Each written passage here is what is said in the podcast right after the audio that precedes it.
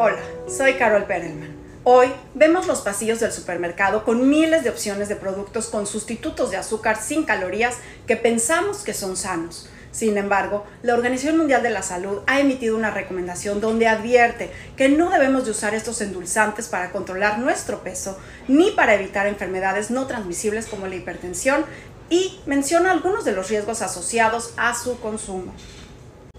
Al hacer un análisis de la literatura científica existente, la OMS dice que además de estos sustitutos sin calorías, no tienen ningún aporte nutricional a la dieta, no parecen ayudar a reducir la grasa corporal y sin embargo, a largo plazo, parecieran incrementar el riesgo de desarrollar diabetes tipo 2, enfermedad cardiovascular e incluso en algunos casos podría llevar a la muerte temprana.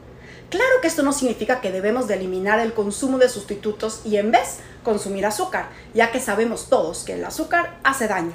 Más bien el mensaje va a reducir la dulzura en nuestra dieta cotidiana. Aprendamos a comer alimentos y bebidas no endulzadas o a consumir aquellos que naturalmente son dulces, como las frutas.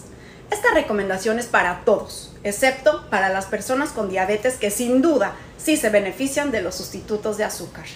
Ahora sí, la pregunta de todos, ¿cuáles son estos sustitutos de azúcar sin calorías que debiéramos limitar o al menos reducir sustancialmente su consumo?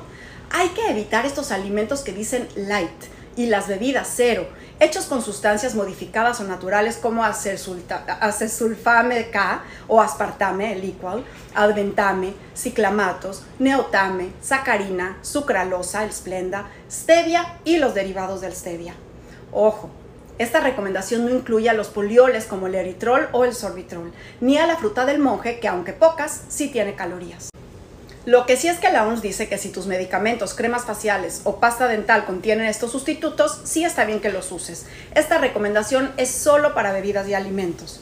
Pero el tema es que estas sustancias que pensábamos antes que eran inertes o naturales, o incluso pensábamos que evitarían subir de peso, parecen tener un efecto detrimental en la salud a largo plazo, afectando la microbiota, aumentando riesgo cardiovascular. Así que trata de ir reduciendo su consumo.